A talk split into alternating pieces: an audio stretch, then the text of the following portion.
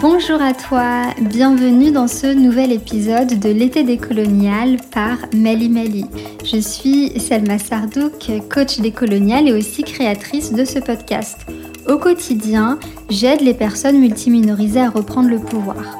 La première étape du processus de décolonisation, c'est la redécouverte de toutes les sphères de nos vies avec ce prisme de la colonialité afin de les accepter et d'entamer un processus de guérison. Je t'invite donc chaque vendredi de cet été à écouter une conversation avec une femme passionnante qui nous donnera les clés pour comprendre la colonialité et la décolonialité dans son domaine d'expertise. Aujourd'hui, je reçois Maya Sana. Maya Sana est une femme queer née en France de parents marocains et qui vit depuis plus de 20 ans au Canada. Elle œuvre aussi comme créatrice de contenu avec son blog mayasana.com et sa page Instagram du même nom. Elle partage ce qu'elle appelle son style de vie intersectionnel, dans lequel féminisme décolonial et réappropriation de sa culture ancestrale sont au cœur de ses idées, de ses choix de vie. Elle est aussi maman de deux filles métisses et elle aspire à voir sous peu une société progressiste, citoyenne et engagée. C'est parti pour décoloniser l'image de soi avec Maya Sana.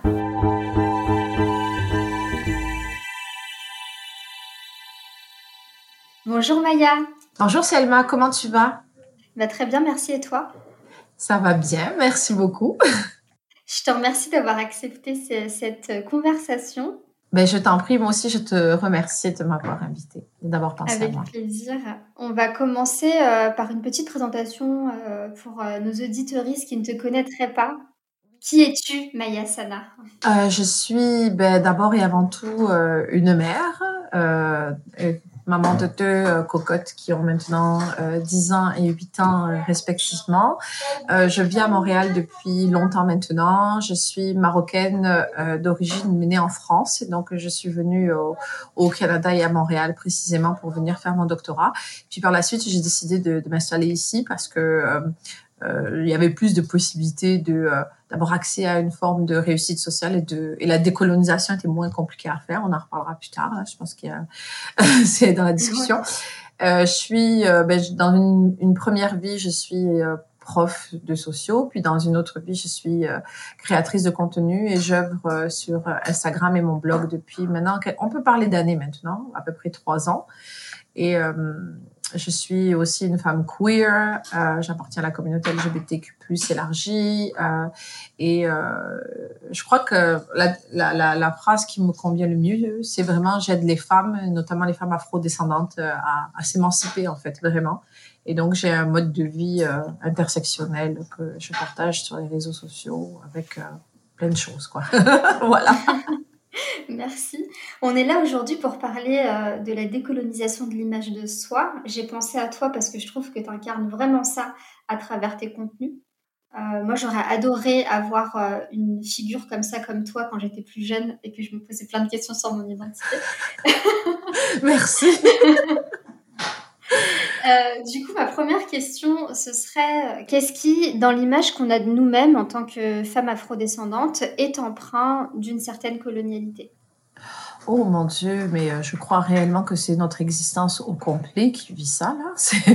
Mais c'est sûr que euh, ça, si on le, on, le traduit par euh, la présentation au monde, c'est-à-dire l'image qu'on a de soi, euh, je crois qu'on a réellement grandi, surtout quand on provient des diasporas, mais même dans nos pays respectifs d'origine qui ont été euh, surcolonisés et qui sont encore, qui sont, qui sont encore colonisés à l'heure actuelle dans, notre, dans nos sociétés occidentales, on nous a réellement enfoncé au, fond de la gorge le fait que la, les réussites de, de, de, beauté ou ce qu'on appelle aussi les dictats de beauté euh, doivent euh, finalement répondre à des codes sociaux qui sont des codes sociaux qui sont véhiculés par les colonisateurs, c'est-à-dire euh, avec des euh, des, des, des, attentes qui forcément euh, nous excluent au niveau des critères de beauté. Et donc depuis toute petite, on nous a conditionné à à accepter que les critères de beauté étaient ceux euh, des autres et non euh, et non finalement ceux que ce dont on a hérité. Euh, je me souviens que, ben, je crois que l'exemple le plus intéressant à, à, à utiliser, c'est celui de des cheveux, je crois réellement chez nous. Ouais. euh, depuis euh, toute petite, on nous a dit que euh, finalement nos cheveux euh, étaient n'étaient pas beaux, on les voyait comme malades aussi, et que finalement la beauté aurait euh, aurait été d'avoir des, des, cheveux occidentaux lisses, blonds. Euh, et si on avait eu la chance avec euh, la loterie de nos patrimoines génétiques à se rapprocher le plus de ce type de, de cheveux-là, ben on aurait été considérés comme comme des, euh, des, femmes relatives, ben des femmes belles quoi en fait. Et euh, rien, il n'y a pas un, espace ou, ou une expérience corporelle qu'on a vécue dans euh, laquelle il va y avoir euh, une relation traumatique avec notre corps. En tout cas, moi, c'est comme ça que je le vois. Il n'y a rien chez nous qui n'a pas été colonisé. Que ça soit la couleur de notre peau, que ça soit la taille de nos sourcils, la forme de nos yeux, nos cheveux, euh, nos, la forme de notre corps, nos, nos poitrines, les hanches, etc. Et, et, et c'est difficile parce que euh, on a grandi avec une image qui est faussée de nous-mêmes. Et ce qui fait en sorte que, euh, en plus de devoir subir euh, des discriminations euh, dans nos quotidiens, que ce soit à l'école, dans notre travail, dans les relations amoureuses, dans la santé, etc., on a plus, on a dû aussi devoir supporter cette colonisation physique. Et, euh, en fait, finalement, quand tu prends du recul, tu te dis, mais hein, on n'a jamais eu réellement de répit, on n'a jamais, jamais pu souffler finalement. Oui, complètement. Je suis, d'accord avec toi depuis, euh, depuis euh, l'enfance, même depuis avant même qu'on soit né. En fait, c'est comme ça, donc on grandit vraiment avec cette image de soi qui est complètement faussée et qui est Absolument. complètement en décalage avec ce qu'on est vraiment finalement. Absolument. Et surtout, euh, je crois qu'elle est d'autant plus suralimentée par des attentes qui euh, irréels qui sont véhiculés à l'intérieur même de nos communautés et ça va encore plus loin, qui sont aussi véhiculés par nos mères. Et c'est ça qui est triste. Parce qu'en fait, euh, nos mères ont des, euh, elles aussi, euh, elles, elles sont surcolonisées, puis elles ont moins eu l'occasion que nous de se poser et de faire cette démarche intellectuelle de décolonisation. Tu sais, moi, je donne toujours l'exemple qui est, euh, qui est vraiment flagrant là. Moi, j'ai jamais vu la nature des cheveux de ma mère je ne sais pas à quoi ressemble le cheveu naturel de ma mère. Et elle-même ne sait même pas à quoi il ressemble, puisqu'elle se défrise la tête depuis l'âge de, de 6 ans ou de 7 ans. Et là, ma mère, elle est proche de 70 ans. Comment toi, tu veux accepter toute, toute, toute la, splendeur de tes origines en ayant en face de toi celle qui doit normalement euh, véhiculer l'exemple de l'épanouissement de soi, qui est ta mère, et qui n'est pas elle-même épanouie parce qu'elle est assujettie à des codes sociaux qui, euh, qui véhiculent le message comme quoi euh, sa naturalité, elle est pas belle, voire même malade. Parce que moi, ma mère, elle voit ses cheveux épais, harash, crépus, frisés, comme une maladie réellement. Et elle m'a toujours véhiculé euh, ça. Et euh, c'est pas elle qui m'a permis de décoloniser mon image, d'être totalement euh, à l'aise avec mon corps, mes cheveux et, euh, ce que je suis. C'est réellement des modèles de, réussite esthétique qui ne sont pas d'ailleurs français hein, en passant que je suis allée chercher aux États-Unis, comme la plupart d'entre nous. Euh, et euh, c'est pas ma mère. Et c'est ça qui est triste, je trouve. En fait. Mais bon. Ouais, je suis, je suis d'accord avec toi. Moi, je, je, je, raconte souvent que euh, la première fois, donc j'ai voyagé euh, quand j'étais très jeune, et la première fois que j'ai vu euh, une femme qui me ressemblait et qui était considérée comme belle, c'est quand oui. j'ai été, c'est quand j'ai été en Amérique latine, en fait. Oui. Av avant, avant, c'était enfin les seules femmes d'origine maghrébine qui sont considérées comme belles. Le seul critère de beauté, c'est qu'elles soient blanches, en fait. Oui. Il n'y a pas, a pas d'autres critères. Le seul critère de beauté, c'est euh, la blancheur de leur de leur, de leur teint. Euh, c'est le fait qu'elles aient les yeux clairs. Et les cheveux lisses. Les cheveux lisses. Et puis, si c'est clair, c'est encore mieux. Ben, c'est ça. Ouais, d'ailleurs, j'entendais souvent quand j'étais petite la phrase elle est belle, elle est grande, elle est blanche. Ah oui, oui, oui, oui, bien sûr. J'ai toujours entendu ça aussi, mon grand-père. c'est pareil. ça, va ensemble. elle n'est pas juste belle, elle est belle, elle est blanche. C'est parce qu'elle est blanche qu'elle est belle. Elle est grande, c'est ça. Et du coup, par, extension, avec euh, nous, nos corps, de, euh, moi, je suis toute petite. avec des cheveux euh, bah, très euh, très bouclés, euh, très volumineux, etc. Ça, ça a jamais été considéré comme comme beau, et j'ai toujours été considérée comme quelqu'un qui devait prendre soin de soi, alors que je prends soin de moi, mais je, tu vois, c'est mon corps était considéré comme étant anormal. Et, euh, et malade. C'est ça que je te dis, malade. C'est vraiment ça. là. C'est comme une maladie. Tu sais, c'est comme une dé... en fait, c'est une déviance. Oh, tes cheveux sont en situation de déviance parce qu'ils ne respectent pas les, corps, les, les normes qui sont collectivement acceptées. Non, mais attends, là. La déviance, c'est beaucoup plus complexe que ça, là. Euh, moi, j'ai beaucoup de cheveux dans la tête. Je suis en santé mes cheveux ne tombent pas. J'en ai plein sur la tête. Ça veut dire qu'à l'intérieur de mon corps, ça va très bien. Et c'est ça qu'en fait, c'est ce que je dis à ma mère. Je dis, mais t'as une tonne de cheveux sur la tête, ça veut dire que t'es en bonne santé. Tu ferais une carence de fer, tes cheveux seraient les premiers à tomber. Tu sais, c'est comme, et euh, malgré tout ça, euh, euh, tu sais, c'est difficile de, de, de, de, de, déconstruire des, des, des, des des, des, comportements qui sont plus que ancrés là, qui commencent réellement à rentrer dans, c'est fou à dire, mais dans l'ADN et dans, dans, l'inconscient de, de nombreuses femmes de notre communauté.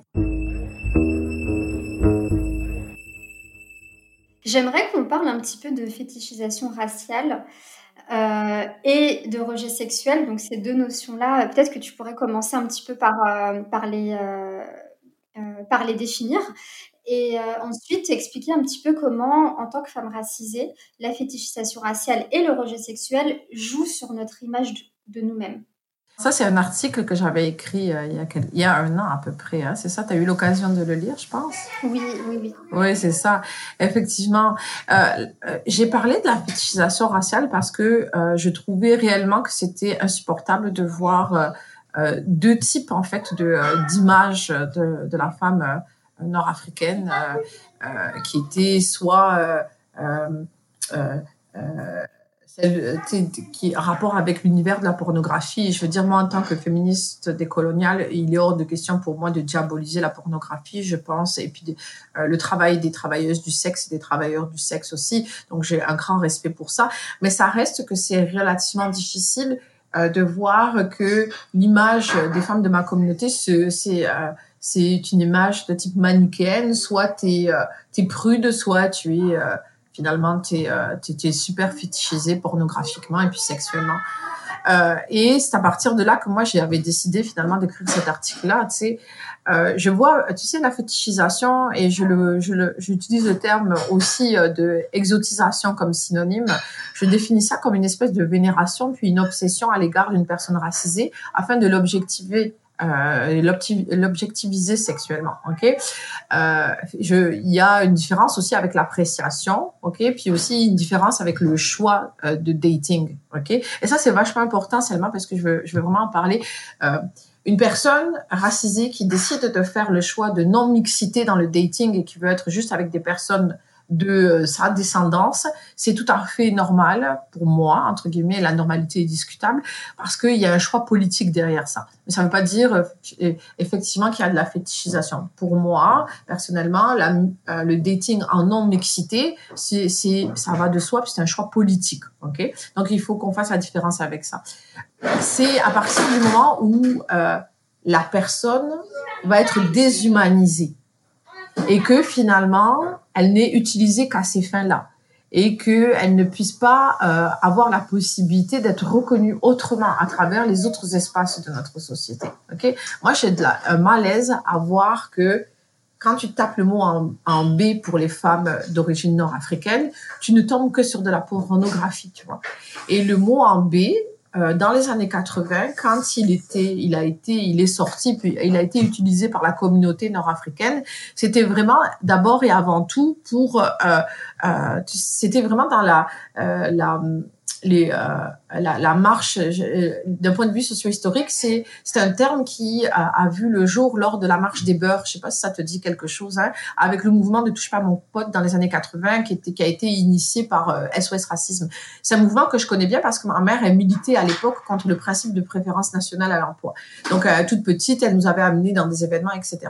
Et à l'époque, c'était vraiment lutter contre le geste raciste de n'engager que des blancs français dans, dans tous les postes. Je dois te dire que depuis lors, les choses n'ont pas vraiment changé, notamment en France. Et le mot beurre, finalement, c'est le verlan de, euh, de, a eu son verlan qu'on connaît euh, à l'heure actuelle non binaire, qu'on appelle robeux, là. Et puis après, le terme de de, de, de, B pour les femmes a été récupéré pour désigner un type de femme nord-africaine. Et rapidement, dans l'imaginaire, euh, dans l'imaginaire collectif, euh, c'est euh, ça, ça s'est euh, rapidement euh, transformé en, une vie rocambolesque, inspirée des sœurs Kardashian. Puis il y a tout un, une imaginaire, un imaginaire derrière ça avec des codes, des codes particuliers, etc. Et ça a entraîné une catégorie, une catégorie pornographique particulière. Et ça a l'air que c'est celle qui est la plus recherchée en France à l'heure euh, actuelle. Et j'ai envie de te dire, même de manière hypothétique, euh, je te dirais aussi à travers l'ensemble de la francophonie. Je te dirais ça de manière hypothétique. Et effectivement, c'est un terme qui est péjoratif, qui est misogyne, qui est raciste, qui est euh, presque patriarcal, j'ai envie de te dire. Et, euh, et qui finalement met de l'avant une instrumentalisation du corps de la femme nord-africaine. Et cette instrumentalisation, ben, c'était encore et encore un autre outil de soumission. Et c'est ça qui dérange. Euh, donc j'ai discuté là-dessus. Et effectivement, euh, la fétichisation, la fétichisation raciale, pour nous femmes nord-africaines, dans le cas euh, de l'utilisation du mot B, nous renvoie à un traumatisme important et finalement ne nous, ne nous donne pas la possibilité de pouvoir se sortir de cette de cette sphère, mais aussi de cette, de cette spirale infernale d'oppression, finalement. Et euh, sur le coup, je me suis dit, mais dans ces cas-là, pourquoi nous, on se retrouve dans cette situation et pourquoi on est euh, surfétichisé dans ce domaine de la pornographie et pourquoi finalement on a moins d'exemples dans, au sein de nos espaces collectifs et publics de couples nord-africains en réussite. Okay? D'où la raison pour laquelle j'ai décidé de travailler sur le concept de rejet sexuel. Qu'est-ce que j'entends par euh, le concept de rejet sexuel? Ben, le rejet sexuel, c'est euh, le fait est que des personnes de ta propre communauté racisée va te rejeter parce qu'il va considérer tes traits physiques métissés comme des traits qui sont laids. ok? Euh, comme par exemple, combien de témoignages ai-je entendu de femmes nord-africaines qui se sont faites dire par leur mère que leurs cheveux étaient pas beaux et qu'il fallait les défriser pour qu'elles puissent se trouver un mari? Je sais pas si tu as déjà entendu ce genre de témoignages. Et c'est réellement euh, un problème dans notre communauté. En plus de ça, euh, le rejet sexuel, c'est aussi euh, cette image des personnes de, racisées de nos communautés qui ne se mixent pas, les couples euh, qui ne se mixent pas avec les, femmes de leur propre communauté. Donc, en fait, finalement, on a peu d'images de couples racisés qui pourraient ressembler, par exemple, à, celui euh, de Will Smith et, de Jada Pickett. Tu sais, des, des beaux couples racisés de réussite qui soient présents sur l'espace public. Et on voit très souvent des hommes ou des femmes qui ont réussi dans notre communauté avec des personnes qui sont non racisées. Et donc, ça envoie le message très souvent, et c'est très souvent des hommes euh, qui ont réussi, mais qui ne se, qui ne vont pas se marier ou qui ne vont pas se mettre en couple avec des femmes racisées. En tout cas, dans la francophonie et en France, je trouve que c'est très, très fort. Et ça renvoie effectivement le message que, qu'on n'est pas belle, qu'on n'est pas intéressante, qu'on n'est pas capable, nous, de, de pouvoir euh, euh, bénéficier d'une réussite amoureuse, etc. Et, et c'est pour ça que ça crée un, réel rejet, euh, rejet sexuel. En tout cas, moi, c'est comme ça que je le nomme. Peut-être que je me suis éparpillée, mais et euh, non, non, c'est très clair. C'est très clair et ça me fait penser justement à une personne que j'avais accompagnée et qui avait cette croyance que qu'elle ne pouvait pas être en couple avec quelqu'un de sa communauté du coup, elle était, elle était d'origine marocaine, parce que les, donc elle, elle disait, elle est, elle est surdiplômée et elle a un poste, etc. Et elle disait que les personnes de, de, de la communauté nord-africaine qui, qui étaient aussi diplômées qu'elle, etc. Euh, ne sortait pas avec des femmes d'origine nord-africaine. Elle avait vraiment cette croyance ancrée que euh, si un homme euh, d'origine nord-africaine avait fait des études et qu'il avait, je sais pas, un poste, un poste important et que bon, les, les une blanche.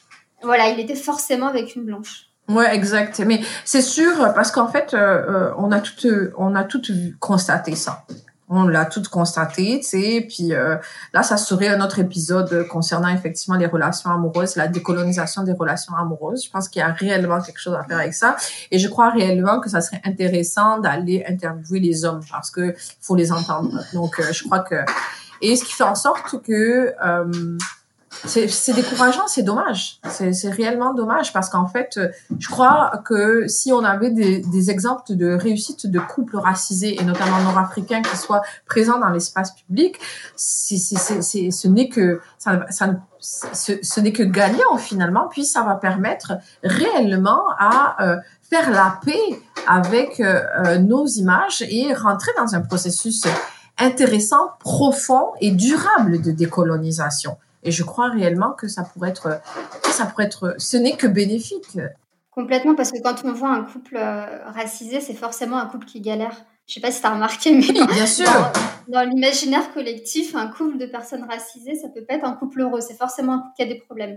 Donc, euh, du coup, moi, je vois beaucoup ça, notamment dans les séries, dans les, euh, dans les films, etc. C'est cette image-là qui est véhiculée on, nous vend un peu euh, le, les couples mixtes comme étant euh, la seule, euh, la panacée en fait, la seule issue. Ouais. Et du coup, je vois beaucoup de, de, de, couples racisés qui galèrent. c'est toujours les, les, destins tragiques.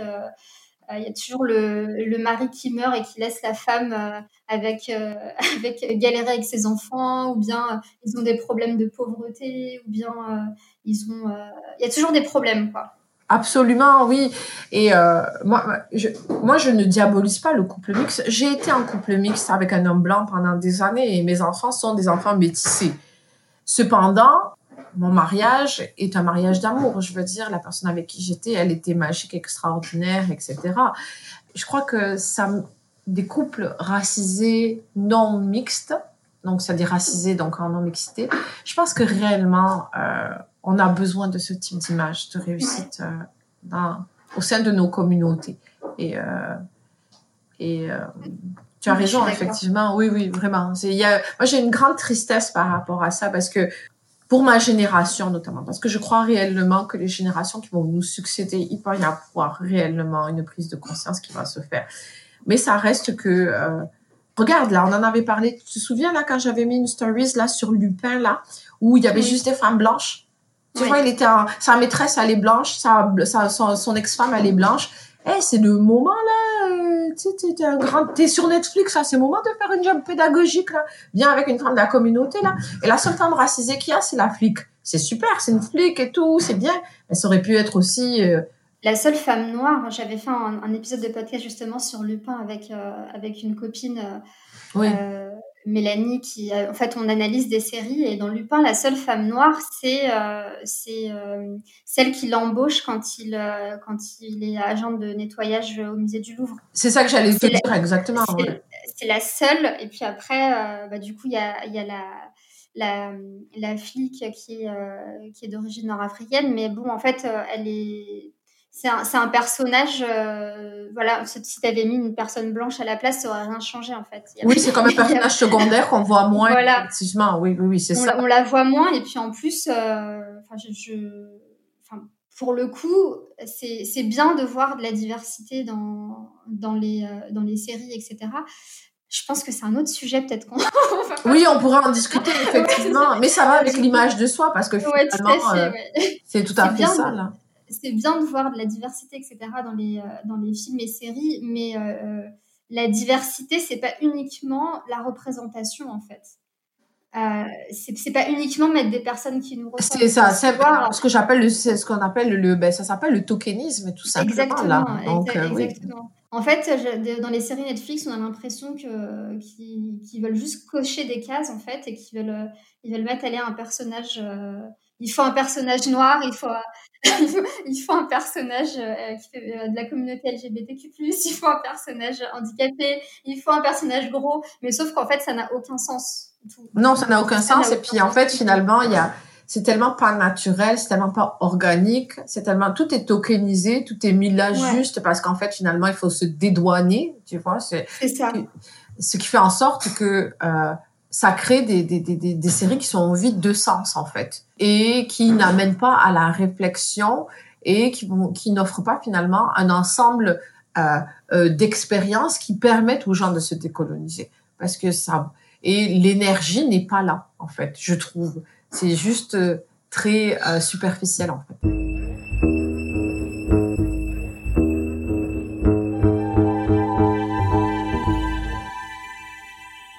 Tu pourrais nous parler de ton parcours à toi dans la décolonisation de l'image de toi-même? Oh. Je, euh, ben, en fait, euh, je ne sais pas pourquoi, j'ai eu une, j'ai une, j'ai été rapidement résiliente euh, enfant ou adolescente. Moi, j'ai un parcours classique de petite fille colonisée, avec une mère qui est acceptable. Euh, au niveau de l'image de soi, avec une mère qui avait vraiment, vraiment beaucoup de misère avec ses cheveux, avec euh, son, son image de soi, avec euh, du colorisme au sein de ma famille. une hiérarchisation des beautés, des privilèges, etc. Un peu comme dans toutes les familles nord-africaines.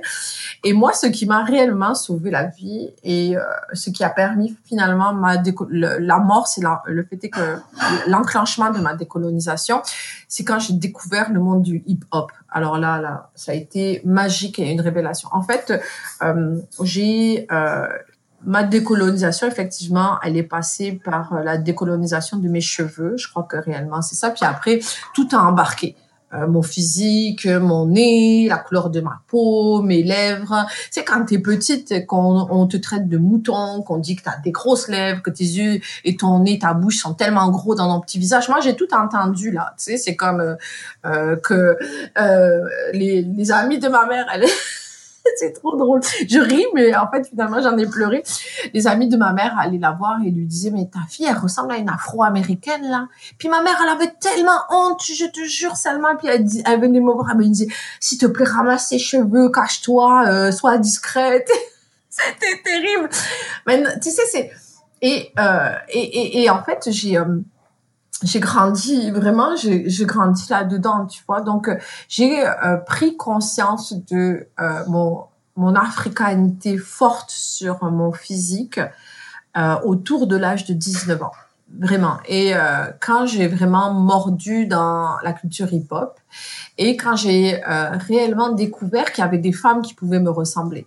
Et celle qui m'a fait mon éveil décolonial au niveau de mon image de soi c'est euh, Nene Cherry euh, dans les euh, dans les années 90 où là euh, j'ai découvert une femme qui me ressemblait avec des cheveux frisés comme les miens, un teint de peau comme le mien et finalement Nene Cherry sa mère est blanche et son père est noir. Et la première fois que j'ai rencontré une fille qui me ressemblait, son père était noir et sa mère était blanche. Et c'est là que je me suis rendu compte que je faisais vraiment partie de la catégorie métisse en, Afrique du Nord. Et que j'étais ni noire et que j'étais ni blanche et que j'étais entre les deux et que mon visage avait des traits réellement métissés. Et euh, à partir de là, dans le Maghreb, et en Afrique du Nord et en France, je ne correspondais plus à aucun critère de beauté. Aucun. Aucun. Je n'allais, il n'y en avait aucun qui me correspondait. J'allais jamais correspondre à ce qui était véhiculé dans la société. Et naturellement, je me suis retournée vers les États-Unis.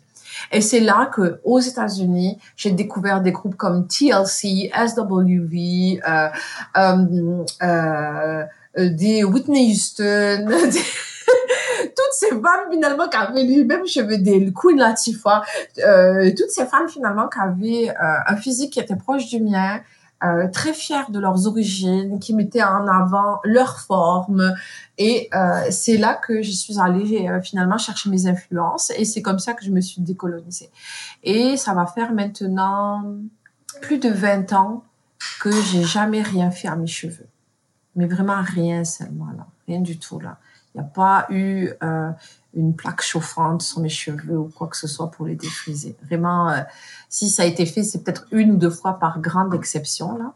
Et c'est comme ça finalement que euh, je me suis décolonisée. Et au début, quand j'avais décidé de laisser pousser mes cheveux vraiment dans leur grande naturalité, j'ai fait comme tout le monde a fait là, le big chop. J'ai tout tout coupé et j'ai relaissé pousser mes cheveux. Et là, effectivement, j'ai eu le droit à tout un tas de micro-violences euh, dans les railleries, les blagues, le fait qu'on me considère pas belle, etc. Au sein de ma propre communauté euh, nord-africaine. Et graduellement, euh, j'ai été adoptée par la communauté caraïbienne, euh, subsaharienne, où les métissages, où les cheveux comme les miens étaient beaucoup plus présents et où personne finalement, où je passais très inaperçu, où personne ne me disait que mes cheveux étaient pas beaux, que ma bouche était trop grosse, que mes yeux étaient trop gros, que j'avais des grosses fesses ou quoi que ce soit là, parce que moi j'ai tout entendu tu sais. Auprès de la communauté euh, des Antilles, des Caraïbes, latino-américaines, j'étais juste normale, tu vois. Donc j'étais juste comme les autres et il y avait personne qui me qui me disait que j'étais différente. Et c'est comme ça finalement que je me suis décolonisée. Cependant, j'ai jamais voulu être très très loin euh, de ma communauté nord-africaine. Et, et, alors, je, ce que j'ai fait, c'est que j'ai gardé ce que j'aimais le plus finalement du Maroc, euh, qui me permettait d'être moi-même. Donc tout ça, je l'ai trouvé dans ma culture euh, du Sahara, de, du côté de chez mon père, où là, euh, le physique est moins important, en tout cas de, de là où je viens, où euh, euh, on est avant tout des Sahraouis, où on est avant tout des gens de la terre, où on est avant tout des gens du désert, où la culture amazigh était beaucoup plus forte, où, où les stigmates et l'empreinte de la religion étaient moins fortes là-bas, etc. Et donc, je me suis vraiment rattachée à, à, à mon Maroc avec cette partie, de, avec la partie finalement euh, du, du côté de chez mon père. Mais ma mère, comme elle est euh, de l'Ouest et qu'elle est née à Casablanca, où là, l'orientalisme est très, très fort, même si ma mère, elle est d'Oukalia. Euh, elle aussi, elle était assujettie à des codes de beauté qui ne sont pas les siens, puis elle en a souffert, tu vois. Et eux, je les ai laissés, tu vois. Je, je m'en suis. En fait, finalement, je suis beaucoup plus proche de ma culture sahraouia que de ma culture d'Oukalia, finalement. Je ne sais pas si j'ai répondu à toutes tes questions. Oui, oui, oui, tu as, bien répondu à, la question. C'est super ce, ce, parcours et de voir que finalement, le, tes cheveux, ça a été le, la symbolique en fait qui, qui, ouais. qui t'a qui a permis d'enclencher le processus, mais qui t'a aussi accompagné tout au long euh, tout au long du processus. Exactement. Mes cheveux, c'est un acte politique. Oui. C'est l'acte politique par par excellence chez moi. Et euh, même pendant un moment, il a fallu que je travaille euh, là-dessus aussi. Même pendant un moment, je me trouvais dure envers les femmes nord-africaines qui acceptaient pas leur naturalité. Mais là, j'ai travaillé, je me suis dit en tant que féministe décoloniale, en tant que personne queer, je ne pouvais pas juger ces femmes-là parce qu'elles étaient aussi en souffrance et qu'à partir du moment où elles décident de ne pas arriver à ce stade de se décoloniser, c'est parce qu'elles vivent encore beaucoup de traumatisme à l'intérieur d'elles-mêmes, tu vois. Oui. Et donc c'est pour ça que j'ai accepté finalement que euh, il y en a, il y a certaines femmes de notre communauté et c'est la plupart d'entre elles ne sont pas arrivées encore là, tu vois.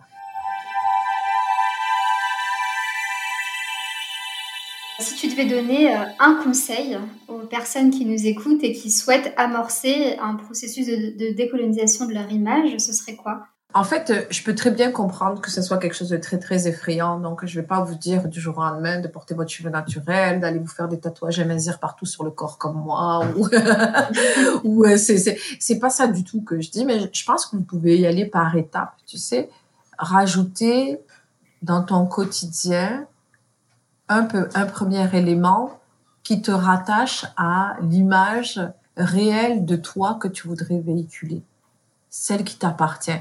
Ça peut être un collier, ça peut être un bijou, ça peut être une paire de boucles d'oreilles, ça peut être euh, une journée sans brushing, ça peut être euh, quelque chose de très simple. Et au fur et à mesure que l'expérience va s'avérer positive dans la réappropriation progressive de son image, ben là, tu peux encore rajouter un deuxième élément qui correspond effectivement à, l'image que tu veux véhiculer de toi. C'est peut-être deux jours sans brushing. C'est peut-être euh, un deuxième bijou à mazir. C'est peut-être une tunique avec euh, des, motifs nord-africains. Et là, je parle pour euh, les femmes nord-africaines, mais je parle aussi pour le reste de, des femmes afrodescendantes ou racisées, bien évidemment. Et c'est graduellement, finalement, qu'on rajoute des choses. Et au fur et à mesure, vous allez vous rendre compte que il y a moins d'hostilité par rapport à notre naturalité, notre décolonisation que l'on peut croire. Et progressivement, on, on rajoute des éléments qui vont nous appartenir et qui vont refléter notre vrai nous-mêmes. Et là, au fur et à mesure, on va construire cette image idéalisée qu'on a de soi, qui va être la rencontre finalement de notre grande diversité. Et un jour, on va se présenter au monde avec cette image de soi qui correspond à notre vrai intérieur finalement. Et, et puis après, on peut composer, s'amuser avec, changer, etc. Mais l'idée, c'est d'y aller graduellement, mais surtout de s'écouter. Parce que j'ai pas envie que mes sœurs se euh, développent d'autres traumas euh, qui viennent encore les affecter. Elles n'ont pas besoin de ça, tu vois. Elles ont besoin de, elles ont besoin de répit maintenant. je crois. je suis tout à fait d'accord. Merci, Mayasana. De rien, je t'en prie. Merci de m'avoir invité, seulement. Avec plaisir. À bientôt. À bientôt. Bye bye. Merci d'avoir écouté cet épisode jusqu'au bout. Pense à le partager autour de toi pour amorcer des réflexions ou des discussions autour de l'image de soi et autour de la colonialité de l'image de soi. Si tu veux continuer la discussion avec moi, je t'invite à rejoindre ma communauté privée en cliquant sur le lien dans la description de cet épisode. Je te dis à la semaine prochaine pour un nouvel épisode de l'été des coloniales par Meli Meli.